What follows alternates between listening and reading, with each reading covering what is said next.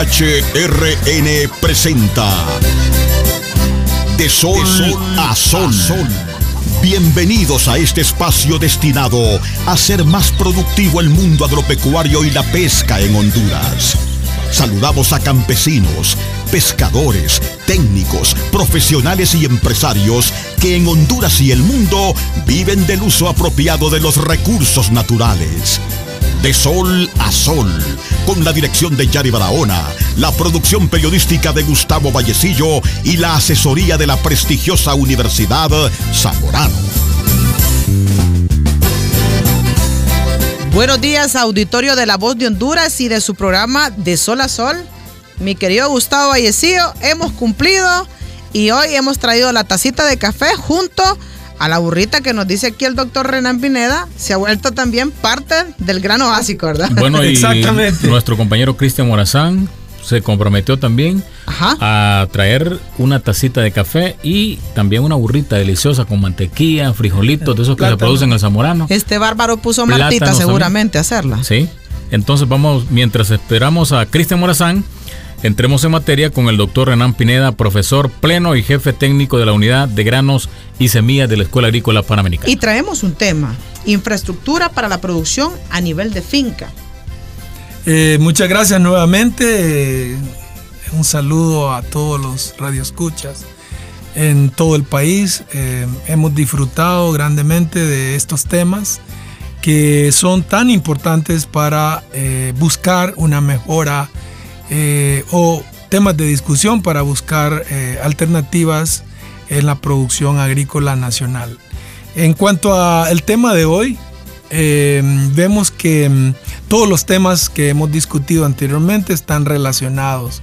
Es como una cadena de temas eh, hilados unos con otros para o que nos permitan eh, al final del, camino tener un mejor producto y una mayor cantidad de producto si hacemos bien las cosas.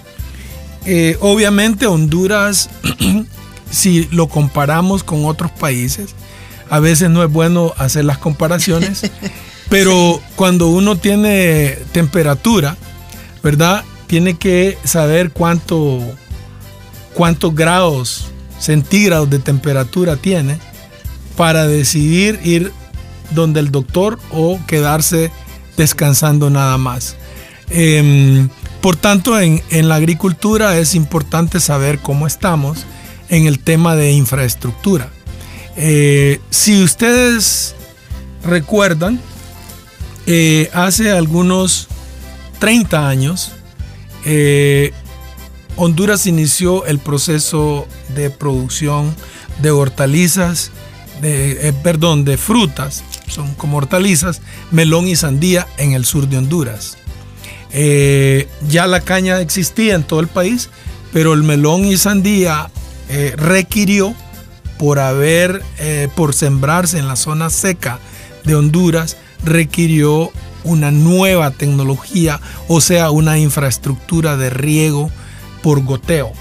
El riego por goteo tiene, a diferencia del riego por gravedad o inundación que se le llama, o a diferencia del riego por aspersión, eh, es, un, es un sistema que mm, beneficia grandemente la productividad, la producción y productividad debido a que el uso de ese, del agua por ese sistema de riego es mucho menor, es más eficiente. Eh, cuando nosotros hemos comparado, por ejemplo, la producción de arroz eh, en riego por inundación o riego por goteo, que es una tecnología que se está desarrollando en Zamorano, la producción de arroz eh, bajo riego por goteo, único lugar en el mundo que se está haciendo investigación en el uso de riego por goteo, debido a la escasez de agua, que es un factor que hablamos días atrás sobre la incidencia en la, limitación a la agricultura. Entonces ya existe una infraestructura de producción en melón y sandía en el sur que no puede ser diferente. Por tanto, si hablamos de producción de melón y sandía en Honduras, tenemos la infraestructura necesaria y adecuada. Ahora hablemos de algo similar en en granos básicos. La pregunta es, ¿tenemos la infraestructura necesaria y adecuada para poder llegar a tener una producción estable de arroz, estable de frijol, de maíz, sorgo y soya? ¿La tenemos? Esa es una excelente pregunta. La respuesta es no la tenemos. ¿Por qué? Porque eh, a través de los años, lo que hablamos de factores limitantes en, otros programas, eh, hablábamos de que eh, la producción en Honduras hace algunos años, 20 y 30 años, era bien estable. uno sembraba en mayo y producía en agosto, y sembraba en septiembre y producía en diciembre buena calidad y buena cantidad. Como los tiempos han cambiado, eh, en, el, en, el, área de eh, escasez de agua, o sea, los efectos del cambio climático, han hecho que hoy sea necesario tener un sistema de riego para poder producir alimentos, incluyendo granos básicos. ¿La topografía tiene que ver? Sí tiene que ver, pero en realidad, pues uno, eh, hay el sistema de riego por goteo. Eh, puede, puede aplicarse independientemente de la topografía. o sea, hay curvas a nivel y todo eso. Y no solo hay malas noticias en Honduras, va. Recientemente se dio a conocer un estudio por parte de los ingenios azucareros que Honduras está liderando a nivel de Centroamérica la tecnología del riego por goteo. En caña. En caña. Y, uno de los temas que hablamos, se nos olvidó hablar de caña, pero en caña, eh, uno de los ingenios, que es Tres Valles, y hablando de lo que usted dice, eh, tiene una infraestructura de producción que está siendo copiada por los demás países de Centroamérica y es riego por goteo que en asociación con Zamorano se han diseñado eh, protocolos o métodos eh, para poder obtener mejores rendimientos. Y se están irrigando 16 mil hectáreas. Eh, Tres Valles tiene 7 mil hectáreas. Toda la industria como 16 mil. toda la industria anda alrededor de 15 mil, 16 mil hectáreas de riego por goteo porque hay otros ingenios que han eh, tomado la iniciativa de establecer esa infraestructura. Es decir, si hablamos en porcentajes, eh, ¿qué porcentaje de fincas están utilizando este sistema de riego?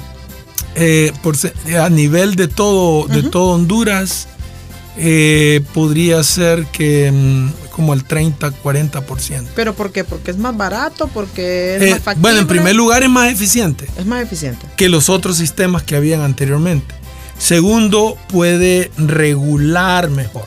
El sistema de riego por goteo, además de ser eficiente, puede regularse, puede aplicar, digamos, fertilizante a través del sistema de riego, que si se hacía por aspersión o por inundación no podía hacerlo. Entonces usted puede controlar mejor eh, la aplicación de fertilizantes a través del sistema de riego, puede fraccionar la cantidad total de fertilizante que aplicaba antes de una vez al suelo y dos, tres lluvias fuertes lixiviaban o lavaban el fertilizante y se perdía hasta un 50-60% del fertilizante que aplicaba. El riego por goteo tiene la facilidad de que en la cinta y gota a gota está aplicándole a las plantas el fertilizante que necesitan. Entonces, en granos básicos, volviendo a la producción de granos básicos, tenemos la infraestructura que tiene caña, no la tenemos. Pero entonces, ¿cuál es la alternativa? Eh, hablando solo en este caso de riego. Primero, antes de aplicar riego, sabemos que los ríos se están secando. Entonces, la alternativa no es que los lotes de producción de granos básicos que están en las vegas de los ríos sean los únicos que tengan sistemas de riego sino que tengan eh, también los lotes de producción que están en, en gargantas de montañas o arroyos que van a desembocar a una laguna de captura de agua. Entonces, tanto el productor, el gobierno, las instituciones educativas, eh, digamos las ONGs que invierten en, en cantidades significativas, deben de concentrar sus esfuerzos a que el número uno de los factores limitantes, que es la escasez de agua, sea eh, estabilizado, sea neutralizado con, primero, tener reservorios de agua. ¿Y la infraestructura de, la industria tabacalera cómo está? La, de la, la infraestructura de la industria tabacalera, que también es un aporte significativo, genera unos 70 millones de dólares en divisas y se sigue expandiendo por el continente europeo. Sí, la, industria de tabacalera también tiene sistemas de riego por goteo. Tiene su infraestructura. Pero vámonos a la palma africana, que es eh, uno de los principales cultivos de Honduras. No hablando de granos básicos, pero hablando de la palma. La palma africana no tiene una infraestructura de riego. Por tanto, depende de la cantidad de agua que caiga en el año su rendimiento. Entonces los rendimientos, no digamos que el cultivo se va a perder, porque es un árbol, pero el rendimiento de ese cultivo está ligado a cuánta agua cayó en ese año. Años como el 2014 y el 2015, la producción de, de, ¿Las inundaciones le favorecen a la caña? A la, perdón, a la aceite de palma. No, ninguno de los cultivos se favorece con las inundaciones. Son afectados por las inundaciones. Vamos a una pausa y volvemos con más aquí en De Sol a Sol. Ya volvemos. No nos cambien. Ya volvemos con De Sol a Sol.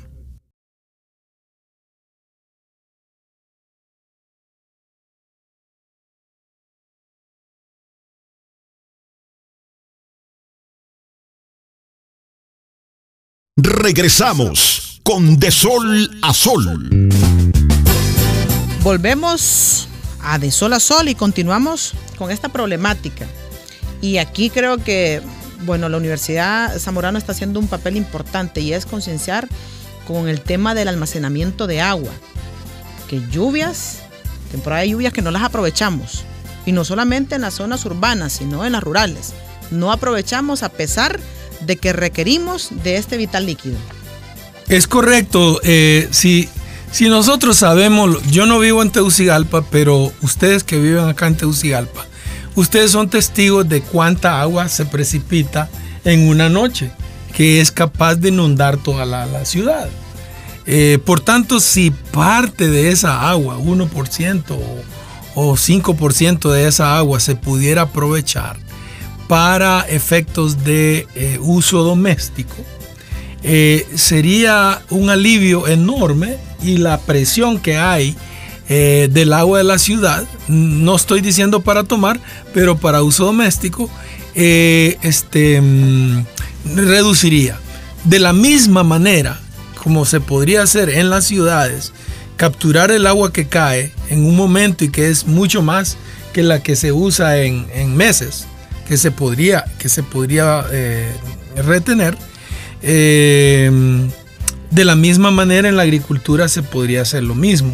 No necesitamos lagos o, lagunas enormes para poder eh, retener el agua. Si la represa José Silva del Valle, ¿qué papel sigue jugando para la producción nacional en el denominado corredor seco? Eh, la represa José Cecilio del Valle es la que está en Nacaome. En Nacaome, la, sí, la represa. Se está peleando por ella, ¿verdad? Sí. Eh, excelente pregunta y yo soy de Nacaome. Así que he estado pendiente de cuál es la evolución. Lo que están mencionando actualmente es que se ha visto el beneficio increíble que ha mostrado en los últimos años porque eh, la existencia de un río a lo largo de 7000 manzanas que están en lo que se llama el Valle de Nacaome son eh, irrigadas y el uso de esa agua en las comunidades que están en los márgenes de ese río son abastecidas debido a que el agua que debido al agua que existe en esa en esa represa José Cecilio del Valle. Hay eh, el destino que se tenía al construir la represa era hidroeléctrica eh, proyecto de riego verdad y abastecimiento de agua potable eh, tratadores de agua potable para las comunidades ya hay agua potable para las comunidades y hay agua en el río para riego. Porque a diferencia del Choluteca, todas las márgenes del río Choluteca ya no pueden hacer uso del río, las cañeras que están en las márgenes del río Choluteca, porque se seca completamente. En Nakaome, en la área de Nakaome, esa represa suministra agua cuando sueltan agua. Eh, ahora lo hacen por humanidad, para que la gente tome agua en los centros de tratamiento de agua y que tenga agua en río para poder regar. Entonces sí está cumpliendo una función increíblemente valiosa. ¿En dónde estamos fallando entonces realmente? Porque no sé si usted ha viajado últimamente a, la zona sur del, país, eh, Gustavo, pero según lo que me cuentan mis papás que son de la zona sur, esos ríos antes eran caudalosos y ahora sinceramente parecen charcos nada más. Dan pena. Es correcto, sí. Entonces dan pena y, y, una profunda eh, sentimiento de impotencia al ver que las acciones que no se deben hacer, como por ejemplo la quema de los bosques, ¿verdad? Que es el, la premisa para que los ríos no tengan el agua, ni los peces, ya no hay vida, es pura agua la que hay, agua, piedras y arena. Ahí en, los ríos casi no hay vida. Mientras no esté en la, en la estación de, lluvias, eh, en los ríos no queda ninguna vida. Ya. Eh, por tanto, eh, esto se debe a años de deterioro que tenemos en el ecosistema, los ecosistemas, no solo en el sur, sino en todo Honduras, ya lo estamos viendo. Y la escasez de agua eh, proviene precisamente del rompimiento de este ciclo ecológico que antes había una gran armonía y que ahora pues ya no la hay. Los incendios son una de los principales factores. Pero volviendo a la agricultura, la producción de granos básicos la principal infraestructura que debe de ah, planificarse no para este año ni para el otro, pero sí para dentro de 10 años donde Honduras resalte como el país que tomó decisiones a tiempo con respecto a resolver el problema de la escasez de agua, eh, eh, es iniciar hoy. ¿verdad? Aunque sea para 10 años, tenemos que iniciar hoy. Y una de las acciones sería enfocarnos, concentrarnos en la captura o captación de agua eh, eh, de diferentes maneras. Tenemos países que han evolucionado en ese sentido y que podemos traer estas experiencias para que nos digan la mejor manera de cómo capturar el agua que cae durante un invierno. Puede caer el agua que podemos utilizar en años y años por venir. ¿Y estas experiencias de Nicaragua son viables tomando en cuenta que ellos donde producen tabaco, donde pasa la cosecha, dedican a cultivar el frijol. Sí. Utilizan esta infraestructura para, para evitar un desabasto de la producción. Pues. Sí, eh, es justamente el objetivo que se tiene con la introducción de variedades tolerantes a sequía y a temperaturas en el sur. Acordémonos que en el sur eh, la rotación de cultivos es imperiosa. Eh, se produce melón, sandía y otros cultivos como ocra, chile, etc. Eh, en Comayagua también. Entonces, se, por lo menos en el sur, se necesita que estas vastas extensiones de producción de melón y sandía que quedan inhabilitadas sin ser sembradas tengan un cultivo como el frijol, de ciclo corto, un cultivo de ciclo corto como el frijol que puede eh, venir a apoyar no solamente las existencias de frijol en Honduras, sino que también el ingreso de todas esas personas que tienen eh, áreas de producción, ¿verdad? Igual que en Nicaragua, eso es lo que se piensa hacer aquí en, Honduras, o se ha estado haciendo. Bien, vamos a otra pausa, Gustavo. Volvemos con más. Ya retornamos para seguir dialogando con el doctor Pineda. Muchas gracias. Estos temas de interés nacional.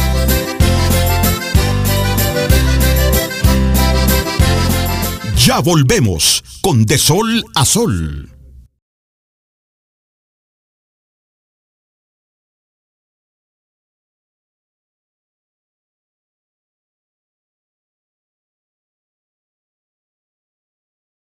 Regresamos con De Sol a Sol. Continuamos con más aquí en De Sol a Sol y por supuesto hemos tenido la dicha de que durante esta semana nos haya acompañado el doctor Renan Pineda, profesor pleno y jefe técnico de unidad de granos y semillas de la Universidad Zamorano con áreas de investigación Gustavo de producción y análisis de semilla, tecnologías para el mejoramiento de productividad de cultivos. Y en el tema de la infraestructura para la producción a nivel de finca, incluimos aquí también la maquinaria, que es importante. Es correcto. La maquinaria no se ve únicamente en términos de tractores agrícolas, sino que también en términos de los equipos que son alados por estos tractores, que sean equipos eh, más eficientes. Eh, por ejemplo, hoy eh, el uso del arado no, no está teniendo la misma demanda que se tenía anteriormente, porque se ha visto que el arado voltea la tierra y cambia la estructura del, suelo. Y eso no se quiere últimamente. Pero sí tener equipos los que están los equipos ligados a la maquinaria para poder tener una excelente o buena preparación del suelo. Es lo mismo que un tractor pase por una hectárea que un tractor pase por 100 o 200 hectáreas. Me refiero en términos de los equipos que necesita tener para una hectárea deben ser los mismos. Me refiero al tractor, ¿verdad? El, arrastra pesada, la arrastra fina, eh, el subsolador, si es que necesita subsoleo, porque lo que se busca es que el suelo quede bien preparada, una cama suelta, una cama que absorba humedad y una cama que suelte los nutrientes que están en el suelo para que la planta los utilice eficientemente. Entonces, la, maquinaria, eh, los equipos que van ligados al tractor, no solamente tampoco son las rastras, sino que también los equipos de fumigación. Eh, el problema en el caso de, los cultivos como sorgo y maíz es que a los 40 días tienen una altura arriba de la cintura de cualquier persona. Por tanto, el tractor ya no puede entrar a esos cultivos. No puede entrar porque la altura del cultivo o el tractor botaría todo el cultivo al estar entrando a hacer las fumigaciones. Pero pero sí puede entrar para la cosechadora, con la cosechadora. La cosechadora sí, porque pues va cortando todo. Pero los tractores hoy por hoy eh, eh, se cambia la, dinámica de, siembra, los arreglos de siembra, de tal manera que hayan líneas para el boom, se llaman líneas boom o calles boom, para poder entrar en cualquier momento a lo que es los cultivos. ¿Y las recomendaciones, doctor? La lección del día. Las recomendaciones sería pues que eh, nosotros tenemos que ver hacia el futuro en términos de planificar para el futuro, para la producción hacia futuro, en donde haya eh, una infraestructura a nivel de finca que permita estabilizar la producción de esa finca. Por ejemplo, si vamos a utilizar sistemas de riego, que sea un sistema de riego por goteo. Si vamos a utilizar pozos, que haya una facilidad eh, de una facilidad planificada como país en donde hayan facilidades para hacer pozos, abrir pozos o captura de agua, que haya en todo Honduras se hable de que los productores van a necesitar tener estas herramientas para que ellos con su experiencia y su conocimiento puedan eh, decir aquí está la producción que estoy sacando con la mejora tecnológica. ¿no? Bueno, le agradecemos, Gustavo, al doctor Renan Pineda que nos ha acompañado durante toda esta semana y por supuesto a la Universidad Zamorano.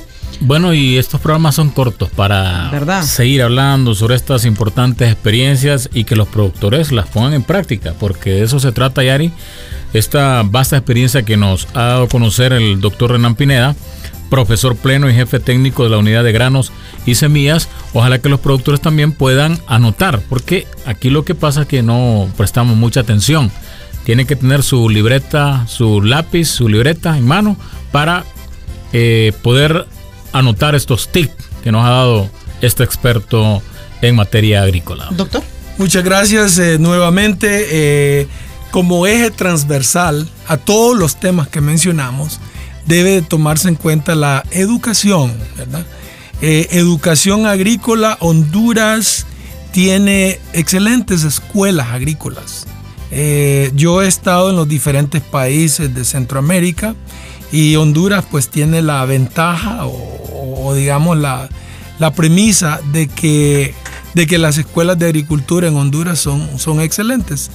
Eh, entonces, por tanto, un eje transversal a todos los temas agrícolas es la educación agrícola que también se debe de enfocar de tal manera que los gobiernos eh, puedan eh, concentrar esfuerzos para que jóvenes que este, mm, salgan de secundaria puedan entrar a las universidades agrícolas o que entran a secundaria puedan eh, entrar a las escuelas agrícolas y que puedan estar más conscientes de los retos que tiene hoy por hoy la producción agrícola. Le agradecemos entonces a la Universidad Zamorano y por supuesto escúchenos a través de las aplicaciones de emisoras unidas. Buenas hasta la próxima. Agradecemos su sintonía con este espacio dedicado al mundo agropecuario y de la pesca en Honduras. Mañana seguiremos abordando más información sobre el uso apropiado de los recursos naturales. De sol, a, sol, con la dirección de Yari Barahona, la producción periodística de Gustavo Vallecillo y la asesoría de la prestigiosa Universidad Zamorano.